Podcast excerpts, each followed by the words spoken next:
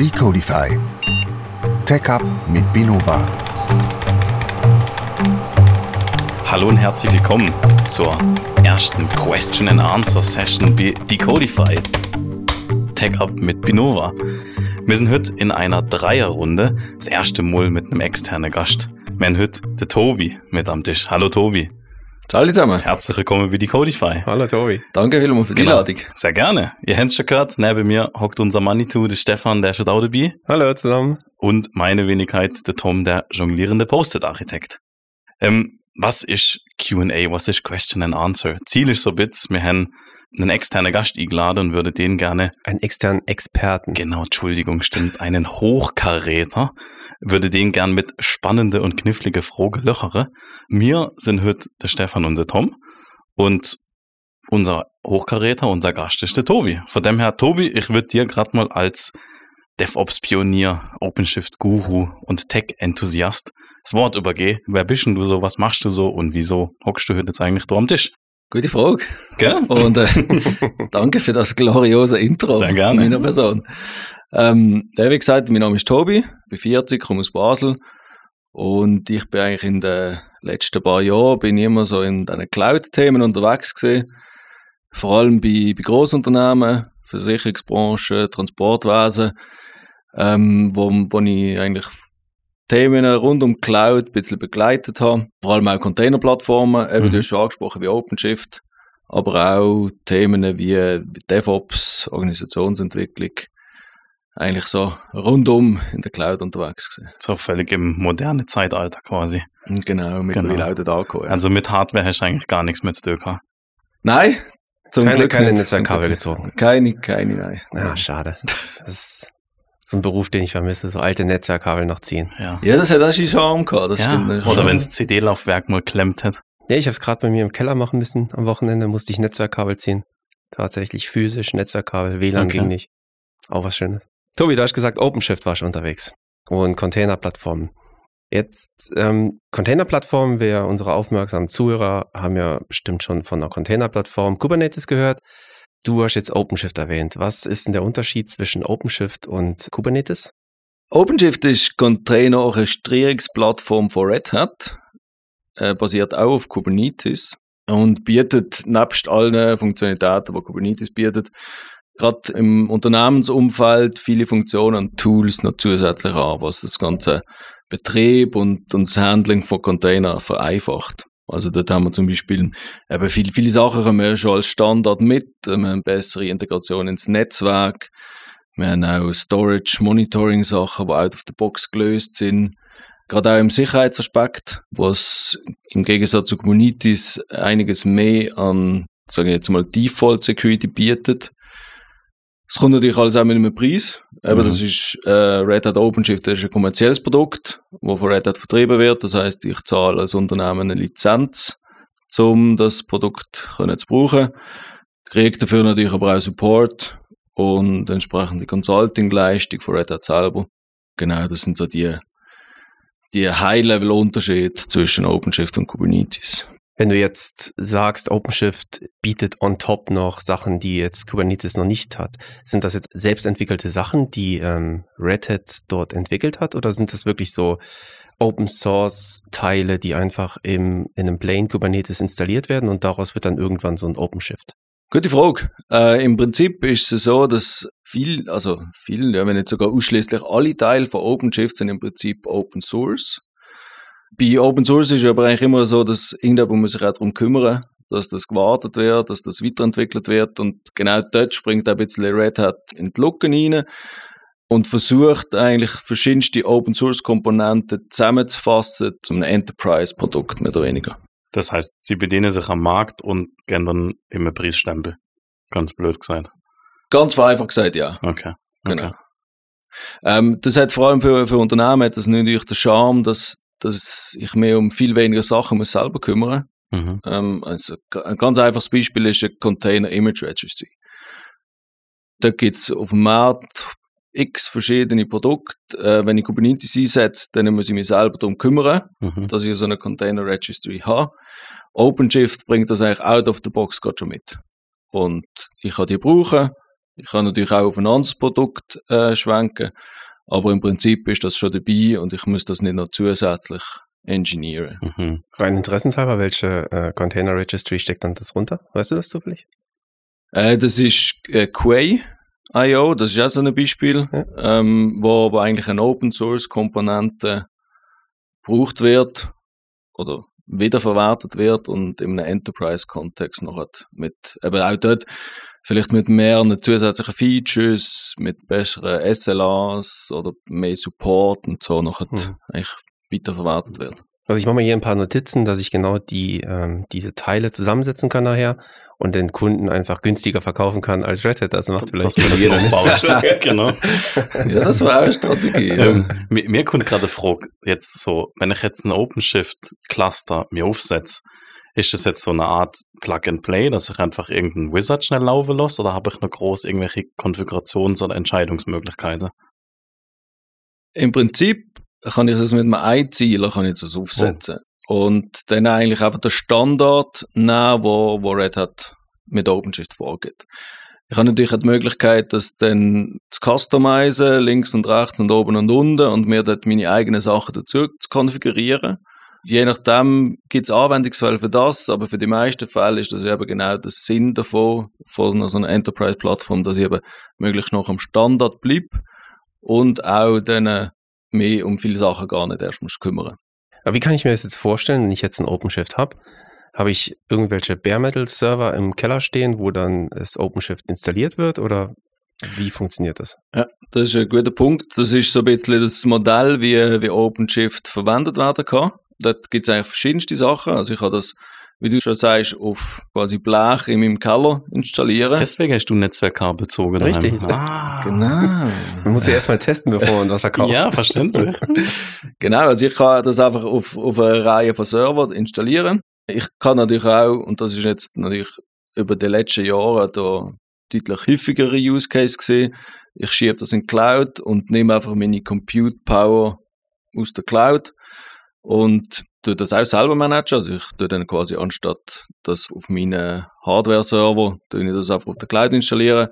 Mittlerweile gibt es noch zusätzliche Produkte und Services, die eigentlich noch einen Schritt weitergehen, wo ich nachher das als Service kann beziehen kann. Also wie man auch bei Kubernetes schon, schon sehr lang kennt, also dass die großen Cloud-Provider Distributionen anbieten, wie EKS, AKS, bietet jetzt seit einem, eineinhalb Jahren bietet Red Hat das auch an als Managed Service auf Cloud-Provider, wo ich mich dann noch um weniger muss kümmern Okay, spannend.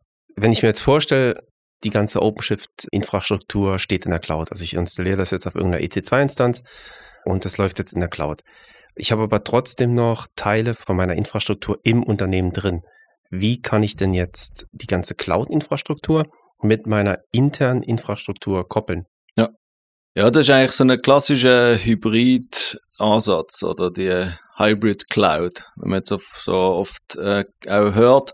Und das ist der klassische Use Case für, auch für größere und kleinere Unternehmen, wenn sie da Schritt in Cloud machen. Dort wird ja selten gerade alles aus Moll in Cloud geschoben, sondern viele ältere Systeme oder zentrale Systeme bleiben noch im Datacenter. Und dann hat man genau den Bruch zwischen dem eigenen Datacenter und der Cloud, wo man will verbinden.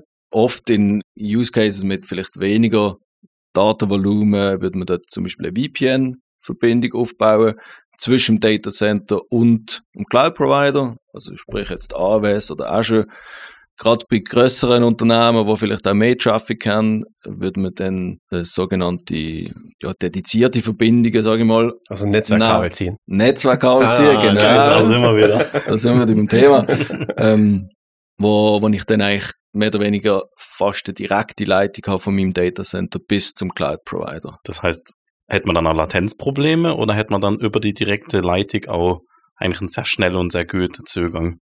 Äh, du, hast, du hast natürlich schon, schon Latenz, aber deutlich weniger, wie wenn du jetzt das über ein VPN anbinden weil die Idee dahinter ist, dass du eigentlich möglichst noch beim Cloud-Provider einsteigst. Mhm. Also ganz einfaches Beispiel, äh, du hast ein Datacenter in, sag mal, Winterthur mhm. und du hast äh, Cloud-Infrastruktur in Frankfurt.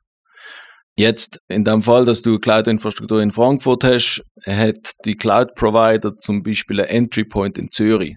Also das heißt, du hast von Frankfurt bis Zürich hast du eigentlich super schnelles Backbone vom Cloud-Provider. Das heißt, deine Latenz kommt vor allem auf der Strecke Winterthur-Zürich. Mhm. Okay. Und das versucht man natürlich so optimieren, auch im, im Sinn vom Cloud-Provider, dass es möglichst viele sogenannte Edge-Locations gibt, wo der Kunde möglichst schnell in das schnelle Backbone vom Cloud-Provider einsteigen. Das heißt, es lässt sich eigentlich recht nahtlos und auch sogar recht performant in so eine Unternehmensstruktur auch integrieren, dann so ein OpenShift. Genau, also technisch ist die Herausforderung meistens nicht so groß. Gerade in Enterprise-Unternehmen ist natürlich dann der Sicherheitsaspekt Mhm. äh, einiges komplizierter, weil ich dann so quasi die große, böse öffentliche Cloud auf mein kleines, herziges Datacenter loslasse. Stichwort Firewall. Äh, genau, Na, Ja.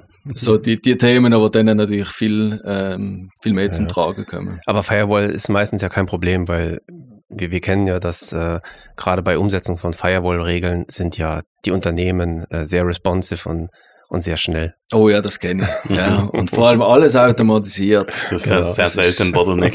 Ja, ja, ja. Okay.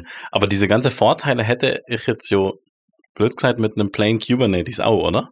Was ist jetzt so der, der Main Selling Point für ein OpenShift? Oder auch der Main Pain Point für ein OpenShift? Oder gegen OpenShift?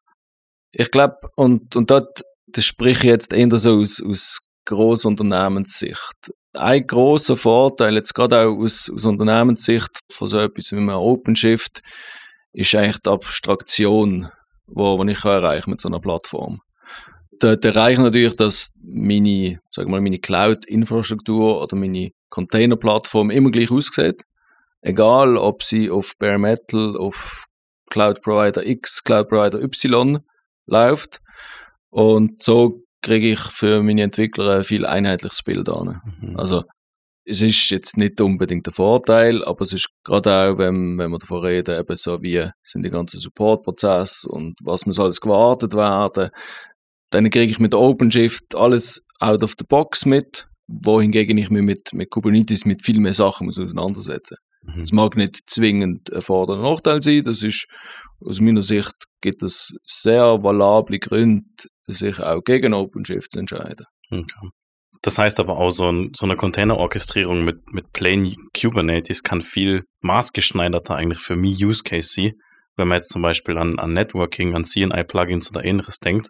Ich glaube, OpenShift nutzt noch kein Cilium, wenn ich es richtig im Kopf habe. Genau. Das heißt, das wäre auch ein Punkt theoretisch gegen OpenShift, wo man sagen kann, ich habe jetzt diese Use Cases, wo Cilium mir zum Beispiel abdecken würde, wo ich dann eher Richtung selber gehostetes oder self-managed Kubernetes gehen würde. Genau. Das ist natürlich ein, ein sehr großer Vorteil von Kubernetes. Mhm. Dort habe ich jetzt wirklich aus der ganzen Bandbreite kann ich auswählen, Hm. wie meine Kubernetes-Distribution oder meine Plattform auch effektiv soll aussehen. Aber du hast angesprochen Netzwerk. Mhm. Dort kriege ich natürlich mit OpenShift kriege ich out of the box etwas mit, wo sehr fundiert ist und sehr gut getestet ist, aber ich kann natürlich nicht frei wählen oder Mhm. nicht, nicht, nicht komplett frei. Oder? Mhm. Und das ist natürlich so ein bisschen der, der Kompromiss, muss, wo ich muss eingehen mit so einer Plattform. Wie ist das jetzt bei OpenShift, wenn ich das jetzt bei mir lokal im Unternehmen oder beziehungsweise wenn wir das irgendwo in der EC2-Instanz installieren, muss man sich ja auch um Updates von der Software kümmern. Das nimmt ja wahrscheinlich der Provider Red Hat, nimmt ja das ja nicht ab.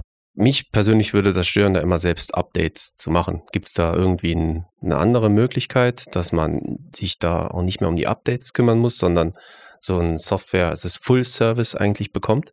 Genau. Das ist eigentlich einer von der, von der grössten Punkte, äh, wo, wo ich jetzt auch in den letzten Jahren gesehen habe mit OpenShift, sind die Updates. Vor Jahren ist das noch äh, Bangen und Zittern gesehen, dass die äh, Scripts überhaupt durchlaufen und man hat alles müssen siebenmal testen und ausprobieren. Das ist mittlerweile, gerade mit OpenShift 4, ist das sehr viel besser geworden. Auch, also da ist man eigentlich eher in die Nähe von einem einen Update-Prozess, wenn man bei Kubernetes kennt, ist man gekommen, also wirklich ein One-Click-Button-Experience. Was, was jetzt quasi der, der neue gute Service ist, wo wir jetzt auch immer mehr kriegen auf Cloud-Providers, ist ein Managed OpenShift. Also wir kennen das bei AWS zum Beispiel als AWS Rosa. Auf Azure gibt es ein ähnliches Angebot. Und was dort versprochen wird, ist eigentlich, dass ich die gleiche OpenShift Experience kriege. Ich muss mich aber um nichts mehr kümmern. Mhm. Also sprich, wenn ich heute auf meiner Blechbüchse im Keller den OpenShift-Betrieb selber mache, nimmt das mir morgen eigentlich im Cloud-Provider selber ab. Dann. Okay, cool. Das heißt, du würdest dich dann nur noch um Konfiguration und deine Applikationen zum drauf deployen auf das OpenShift Cluster dann eigentlich kümmern. Aber nicht mehr ums, ums Cluster an sich. Genau, Mhm. ja. Also da gehen wir dann mit OpenShift sehr stark in die Richtung, wo, wo man von Kubernetes schon seit Jahren kennt. Mhm. Ähm, und gerade auf den großen Cloud-Provider, dass ich das eigentlich as a Service einkaufe. Mein Cloud-Provider kümmert sich um den Betrieb, um das Update, um die verschiedenen Sachen rundum. Und ich kann mich eigentlich auf, auf meine, meine Kerngeschäfte oder Kernkompetenzen konzentrieren. Mhm. Das ist ja jetzt dann, wenn ich das voll as a Service nehme, dann wird mir die ganze Ebene Server, Konfiguration, Administration wird ja eigentlich weg abstrahiert oder wird ja weggekapselt. Habe ich jetzt als Admin von der Plattform dann irgendwelche Nachteile, dass ich irgendwelche Sachen nicht mehr einstellen kann, sobald ich äh, AWS Rosa zum Beispiel nutze? Ja, das ist ein bisschen Use Case abhängig. Also, wenn mein Setup sehr customized ist, sage ich mal. Also, wenn ich wirklich will auf Bits und Bytes arbeiten und ich will jedes Plugin selber konfigurieren, dann ist der Service überhaupt nicht für mich. Wenn ich aber sage, ich will möglichst wenig zu tun haben mit dieser Plattform, ich will möglichst noch am Standard bleiben, dann ist das vielleicht eine sehr gute Option. Weil dann gebe ich genau die Sachen eigentlich raus an Cloud-Provider, die für mich nicht interessant sind und wo ich mich eigentlich gar nicht mehr darum will kümmern. Mhm. Das bedeutet ja, es wäre eigentlich ein Cloud Provider Native Service, Genau. oder? Also, Analog EKS.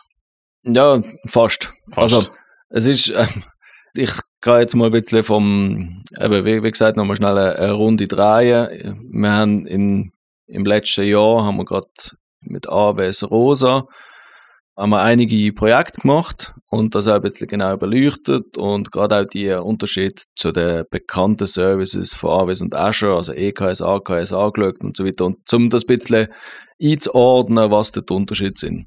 Und das ist, ist es so, also AWS Rosa ist eigentlich ein, sagen wir mal, ein sehr komischer AWS-Service, wenn man AWS als Cloud-Provider kennt, Mhm.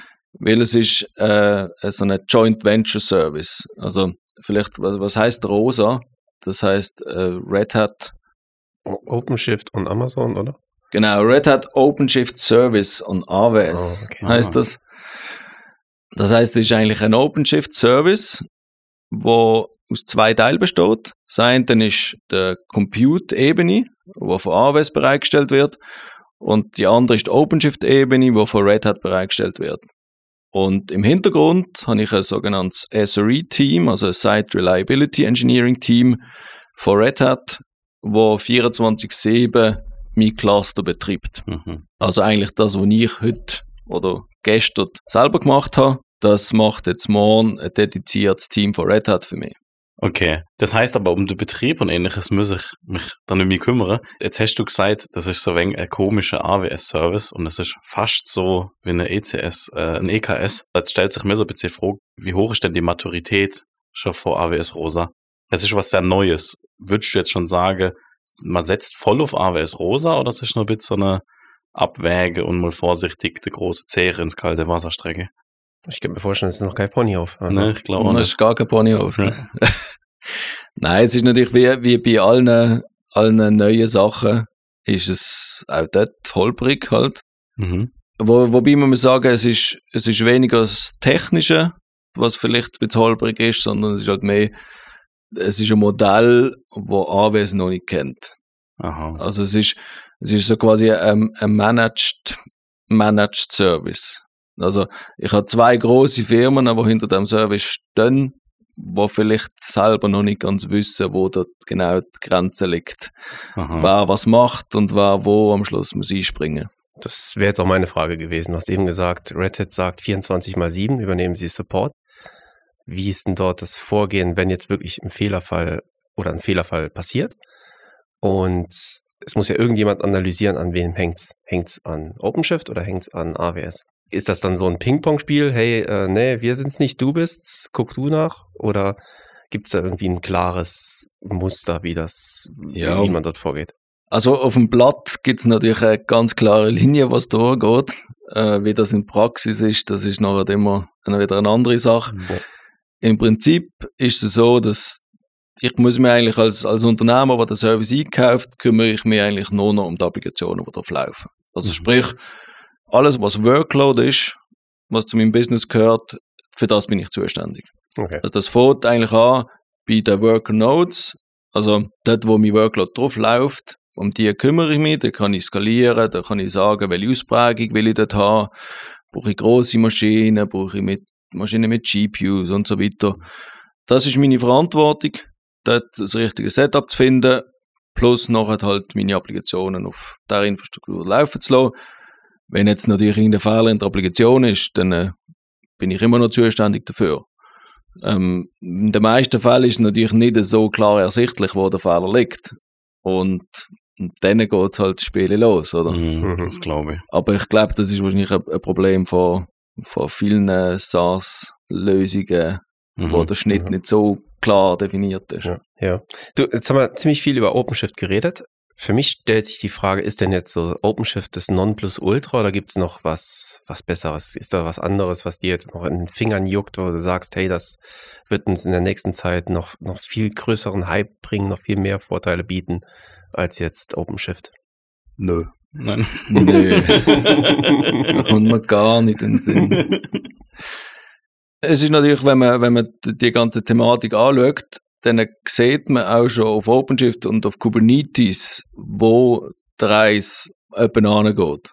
Also jetzt gerade auch mit Rosa oder mit Kubernetes, wenn man, wenn man das jetzt nicht nur von einem Cluster reden, sondern von mehreren Clustern, dann dienen sich natürlich plötzlich ganz spannende Themen auf. Also wir, heute reden wir davon, ich kann meinen Container wegschmeißen und neu starten. Und morgen reden wir davon, ich kann mein ganzen Cluster wegschmeißen und neu anstellen. Also so das Konzept von sogenannten Disposable Clusters. Also das ist eigentlich das, was man in den letzten paar Jahren auf Container-Ebene hat, hat man auch dann auf Cluster und ist so eigentlich auch völlig nicht mehr an Cluster gebunden. Mhm. Das zweite große Thema, wo, wo auch jetzt in den letzten paar Jahren immer mehr an Fahrt gewinnt, ist natürlich Serverless. Kommt auch immer wie mehr auf OpenShift und auf, auf Kubernetes, gerade mit Knative, mit, mit Serverless Frameworks und so Mhm. weiter. Natürlich, was da auch nicht außer vor zu ist, sind die ganzen Cloud-Provider-Angebote. Also eben Lambda, Azure Functions und so, wie, wie sie alle heißen. Das bietet natürlich völlig neue Möglichkeiten sei es jetzt technologisch wie auch finanziell. Äh, ich denke, das, das sind sicher einige von den, von, von den Themen, wo, wo gerade in diesem Umfeld jetzt immer stärker kommen. Hm. Müsste jetzt ein OpenShift oder ein Kubernetes-Administrator Angst um seinen Job haben, dass er sich bald Serverless-Administrator dann nennen muss. Ja, ich weiß nicht, ob dir der Titel wirklich will schaden. Nein, ich denke, auch Kubernetes hat, hat auch, wenn, wenn Serverless vielleicht für bestimmte Use Cases sicher Sinn macht, macht Serverless sicher nicht für alle Use Cases Sinn. Das sieht man heute schon. Es gibt x Use Cases, die super kompliziert werden, wenn ich das einfach will Serverless implementieren. Mhm. Wo ich dort eher einen Zusatzpunkt für Kubernetes oder für OpenShift-Plattformen sehe, ist, dass ich kann Serverless-Technologie im Container einsetzen Hm. und eigentlich meine bestehenden Applikationen, meine bestehenden Frameworks kann brauchen und sogar komplett meinen bestehenden Entwicklungsprozess brauchen und eigentlich quasi nur die Runtime ändern. Mhm. Wenn ich jetzt als kleinere Firma zum Beispiel sage, ich habe Containerentwicklung und ich habe Serverless-Entwicklung, dann muss ich fast zwei Stacks Mhm. pflegen und meine Entwickler mit den beiden Technologien Bescheid wissen. Mhm. Wenn ich aber sage, ich mache einfach Serverless auf Kubernetes zum Beispiel, ähm, dann nehme ich eigentlich meine Entwickler einen sehr großen Teil von dem Stack wieder weg, nehme ihnen aber nicht die Möglichkeiten weg, zum Serverless zu machen. Mhm. Aber ist, wenn wir jetzt Serverless auf Kubernetes betrachten, du hast eben Stichwort Knative, ist das denn wirklich Serverless? Also du, du zahlst ja trotzdem, den Kubernetes-Cluster zahlst du ja trotzdem und Knative startet ja einfach eine Funktion, ein Pod, sobald die Anfrage kommt. Aber die Computing Power vom Kubernetes unten drunter hast du ja trotzdem. Natürlich, ja, das ist, das ist völlig korrekt. Es ist natürlich mehr eine Frage ähm, vom Umfang. Hm. Wir haben jetzt äh, bei Kubernetes und auch bei OpenShift dort reden wir jetzt immer, immer davon, wir haben ja quasi eine Basisinfrastruktur, die sowieso die ganze Zeit läuft. Ob jetzt dort vielleicht die Auslastung gut ist oder weniger gut ist, das ist eine andere Frage, aber sie läuft eigentlich immer. Die Frage ist nur, wie gut ist sie genutzt. Mhm. Und ich habe aber auch natürlich auch die Möglichkeit, äh, so eine Kubernetes-Plattform zu skalieren. Also wenn ich wirklich viele Anfragen habe, dann äh, dann ja meine Container dann im besten Fall mitskalieren Mhm. und meine Plattform tut im besten Fall ebenfalls mitskalieren. Bei Serverless-Anwendungen, dort muss das natürlich viel schneller passieren. Und dort gibt es zum Beispiel auch ein Modell, dass man sagt, hey, wir, gerade für die überschüssigen Kapazitäten, die man sowieso hat, wo man nicht so schnell kaufen und abskalieren, dort kann man zum Beispiel dann auch einfach mit, mit Serverless die Kapazitäten ausfüllen wieder. Mhm, verstehe. Aber ich gebe dir schon recht, das ist natürlich schon nicht eins zu eins vergleichbar mit, mit wirklich, sagen wir mal, nativ serverless Angebot von der Cloud Provider. Mhm. Mhm. Okay, spannend. ja, Okay, ich glaube, dann haben wir jetzt eine sehr schöne Rundreise mit dem OpenShift und Kubernetes Zug gemacht. also vielen Dank, Tobi. War Ja. sehr interessant. Sehr vielen Dank. Ja, danke. Sehr Sehr, schön spannend mit euch. Ähm, was haben wir gelernt? Wir haben ganz viele Sachen gelernt. Wir haben OpenShift, Red Hat OpenShift kennengelernt. Das ist eine Kubernetes-Distribution oder eine, eine Kubernetes-Plattform, Closed Source. Vor allem im Enterprise-Umfeld. Wir haben Unterschiede zu Kubernetes angelegt. Wir haben besprochen, wie sich OpenShift in Unternehmensstruktur und auch in Cloud-Strukturen ähnliches eingliedern lässt. Dann haben wir OpenShift Rosa, den OpenShift Managed Service und AWS kennengelernt. Wir haben Vorteile, wir haben Nachteile besprochen, ähnliches. Und wir haben gelernt, was, wo, wo es im Tobi unter der Finger kribbelt, ähm, gerade Thema Serverless, dass das eventuell in bestimmte Use Cases auch so ein OpenShift oder Kubernetes Vorhaben verbessere oder revolutionieren könnte. Haben wir was vergessen? Haben wir noch irgendwas kennengelernt? Ich glaube nicht. Glaube auch nicht. Ja, Stefan hat an. Netzwerkkabel gezogen. Genau. Ja gut, oder Back Bare Metal. Netzwerkkabel braucht man. Trotz Cloud braucht man immer noch ein Netzwerkkabel, habe Genau. ich gelernt. Genau. Dann würde mir doch noch zur altbekannten und sehr beliebten Off-Topic-Frage kommen. Es geht diesmal komplett nicht um IT. Ich äh, verwünsche euch wahrscheinlich auf dem kalten Fuß. Und zwar würde ich für euch zwei gern wissen, wann und wo wurde die erste Ampel der Welt aufgestellt? Tobi, ich gebe dir gerne den Vortritt. Das ist aber Du sehr als nett. Gast. Ja. Sehr nett. Du darfst. Die erste Ampel. Ist das Verkehrsmittel technisch übergreifend? Das ist jetzt schwierig zu beantworten. Ich glaube, bei meiner Ampel geht es effektiv um Autos. Aber ich weiß es nicht. Also ich glaube, Ampel, das Konzept Ampel kann ich mir vorstellen, das gab es schon vor Autos. Könnte ich Ich mir glaube, vorstellen. das glaube ich auch. Sie war elektrisch. Okay. Also es geht um elektrische Ampel, nicht um eine. Okay, also so mit, so mit Rot, Gel, Grün. Also ich sag mal, ich sag, ich sag mal, sie hat zwei Farben gehabt, Rot und Grün. Rot und Grün kommt aus der Schifffahrt, Backbord und Steuerbord und sie ist nach kurzer Zeit explodiert. Das ist ja sehr vertrauenswürdig. Richtig. Die Frage war jetzt, wo und wann. Genau, wo und wann. Wir können auch erstmal mit dem Wo anfangen. Oh. In welchem Land oder in welcher Stadt. Ich sag mal in London. Ja, das war jetzt auch mein Thema gewesen. ähm, na, dann sage ich in, ich bleib, ich bleib da oben, ich sage in Irland. In Irland, okay. Wir sind beide sehr nach. Stefan sogar richtig. In London ist tatsächlich die erste Ampel aufgestellt worden. Jetzt nur noch in welchem Jahr? Ja, würde ich sagen 1923. Hm. Hm. Mhm. Hm. Nein, da glaube ich, das ist früher gewesen. Ich glaube dann äh, 1922. Okay. also Tobi ist tatsächlich näher dran. Es ist tatsächlich früher gesehen. Äh, meine Quellen haben ergeben, die erste Ampel wurde am 10. Dezember 1868 in London aufgestellt. Oh, Ja, Ui, es gab damals sehr viele Verkehrstote und dann hat man irgendeine, irgendeine Möglichkeit gefunden, zum das steuern können. Und dann ist man auf die Idee gekommen, hey, aus der Schifffahrt, Backbord, Steuerbord und ähnliches, rot und grün und damit fängt man jetzt an, den Verkehrsfluss zu steuern. Problem war eben, sie ist sehr kurz danach explodiert. Und dann sind mehrere Leute dadurch gestorben. Wer weiß, ja. Cool, haben wir noch schon was spannend, gelernt? spannend. Okay, Tobi, vielen Dank nochmal. Danke auch. Dankeschön, ja. Ja, schön, dass du da warst. Hat Spaß äh, gemacht. Ja, bis bald. Bis bald. Ciao zusammen. Ciao. Tschüss zusammen. Solltet ihr Ideen oder Verbesserungsvorschläge haben oder auch wenn wir mal was Falsches erzählt haben, so würden wir uns über euer Feedback freuen. Dies könnt ihr uns entweder direkt per Mail an decodify.binova.com oder über unsere Homepage binova.com/decodify zukommen lassen. Auf unserer Homepage findet ihr auch noch weitere Informationen rund um Binova und das gesamte Team.